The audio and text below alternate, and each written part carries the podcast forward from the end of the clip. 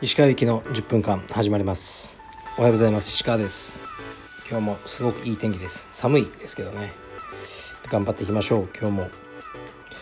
えー、っとレター読みますね。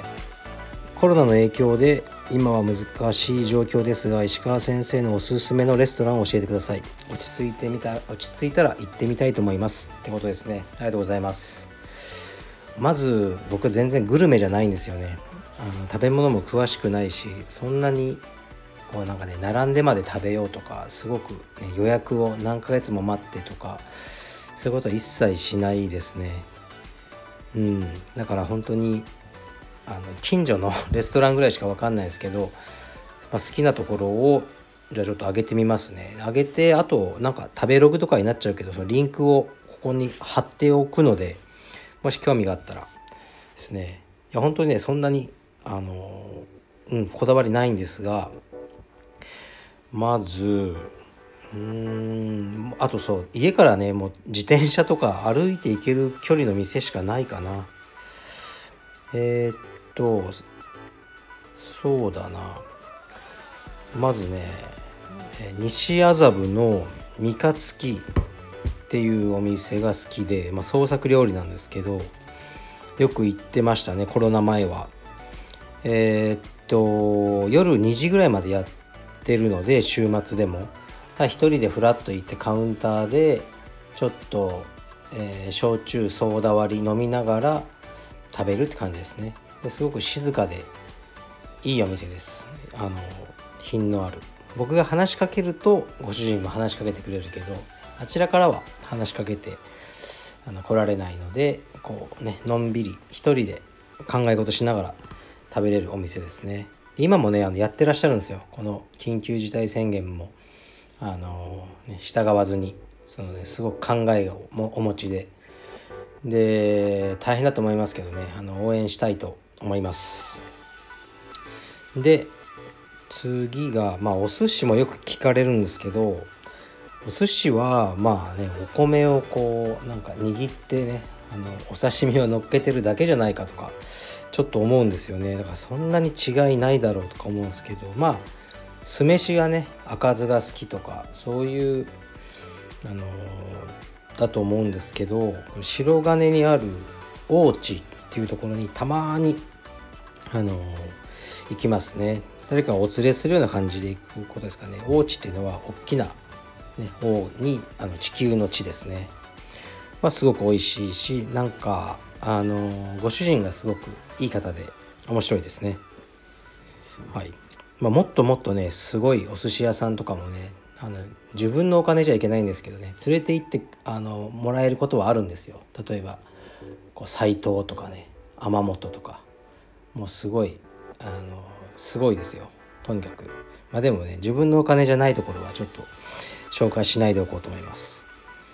あと焼き鳥はこれ最近すごく美味しいなと思ったのがえー、っと白金のはるかですね。ちょっと漢字が難しいんですけど白金焼き鳥はるかで出てくると思いますね。なかなか予約取れないですよね。うん。もうすごく美味しいお店です。でリーズナブルだと思います。あとは、まあ、これはあのうちの道場の会員さんがあのオーナーシェフをやってるのでちょっとバイアスかかってるといえばかかってるんですが、えー、っとスペイン料理のエルプエンテ。場所は北青山ですね。あのー、なんだろう。北青山のえー、っとなんだ？あのワタリウム美術館の近くですね。はすごくリーズナブルで美味しいです。スペイン料理ってこうだしのうまみがすごくあるんですね。でエルプエンテさんは本当に美味しいですよ。それぐらいかな。ああとねちょっと新宿でいつも映画を見に行くんですけどその後食べるほんと安いお店なんですけど1000円とか1200円ぐらいのスパゲティでホームズってあるんですよ。結構有名なお店ですね。そこにあのまあ来た人はほぼ9割これ頼むんですけど絶望のパスタってのがあるんですね。だからみんなお店入ったら「絶望絶望あ私も絶望」って言ってすごい絶望に満ちた店になるんですけどそこは好きですね。ホームズかな。まあリンク貼っときますね。で渋谷にもあるんですけどなぜか新宿店の方がいつも混んでますね。であそうそう。新宿はね昔の生徒さんがやってたやってるのかあのー、新宿のもう靖国通り沿いかな？にある、えーと、中華の大陸ってあるんですよ。そこも好きですね。たまにフラッと行ったりしますけど。すごく美味しいあの安くてあのいいあの中華ですね。あとはうんまあ焼き鳥だったら目黒の阿部中目黒の鳥丸ぐらいですかね。そんなに本当ね詳しくないんですよ。うどんが僕好きなんですけどね。あんまり東京で美味しいうどん屋さんないんですがあの本郷にある国和方は結構好きですね。国和方多分えー、っと鬼ヤンマから独立されたのかな。でも国和方の方が僕は美味しいと思いますね。唯一ねあそうそう国和方のご主人ってレスリングやってたみたいで僕食べてたらこう耳湧いてるから「あお兄さんなんかやってんの?」とか言われたことはありますね。でもこう従業員をめちゃくちゃ怒ってんですよね。なんか「お前出てろ!」とか言って。あれはねあんまりお客さんに見せるべきじゃないなと。思いますね。そうあとはまあカフェだったらあのそう六本木のあのテレ朝の前あたりにカフェフランジパニっていうのがあるんですよ。であの本当にね変な変な意味じゃなくて何も特筆するべき点は何もないカフェなんですけどもう僕10年以上行ってるのでそこに六本木ヒルズで映画とか見に行った後一人でフラッと行くんですよね。でそこのあのチーズケーキが好きですね。はい。あのワーゲンバスタイプ2のバスがあの店内にあるカフェであのもうすごいオーナーさんとかもねあの結構知り合いというか長い間行ってるんでたまに顔見せに行くって感じですね。それぐらいですね、まあ、とりあえずねリンク貼っておくんであのあんまりね期待しないで行ってみてください。そんなにあの食には詳しくないです。うん。あと一つなんか関連した質問で大したことではないのですがこうブラジルであのー、食べるアサイーの味が日本やハワイで食べる時と違うと。この方がですね。でそれはなぜでしょうかみたいな。まあ知らんがなっていう話なんですが多分サッカリンじゃないですかね。アメリカとかはではスイートローとかあの置いてありますよねレストランに。あの甘味料ですね。カロリーがないはずです。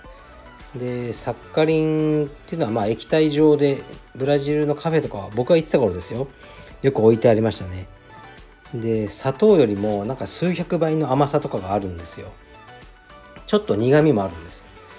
だからそれを1滴2滴コーヒーに入れるともう砂糖をねガバッと何杯か入れたような感じになるんですね。で日本だとなんか発がん性があるとかないとか言われていまだにちょっと規制されてるんですよね使われる量が。でもまあこれもね砂糖業界のこうわざとあの他を締め出すプレッシャーじゃないかとかもいろいろ言われたんですがでブラジルはそのサッカリンをみんな使うので多分アサイとかもアサイ自体は甘みないんであれは。果実みたいなとしては。だからガンガンサッカリンを入れてると思うんですよね。それで日本だと多分サッカリンは入れてないから日本のアサイは砂糖だと思うんですよね。そこで味の違いがあるんじゃないかと勝手に考察しています。うん、ブラジルに行くとこうねジューススタンドというのがもう街中至る所にあってでそれをこう練習前とかね練習後によく行ってましたね。うん。浅いとかまあいちごとか、まあ、あとなんかクプアスとかこう僕らがね知らないようなあのー、果実もいっぱいあってブラジル修行の時のこう練習の後の、あの、ささやかな楽しみになってましたね。はい。ではちょっとリンクを貼っておきますので、えー、っとレストランあのチェックしてみてください。はい。失礼します。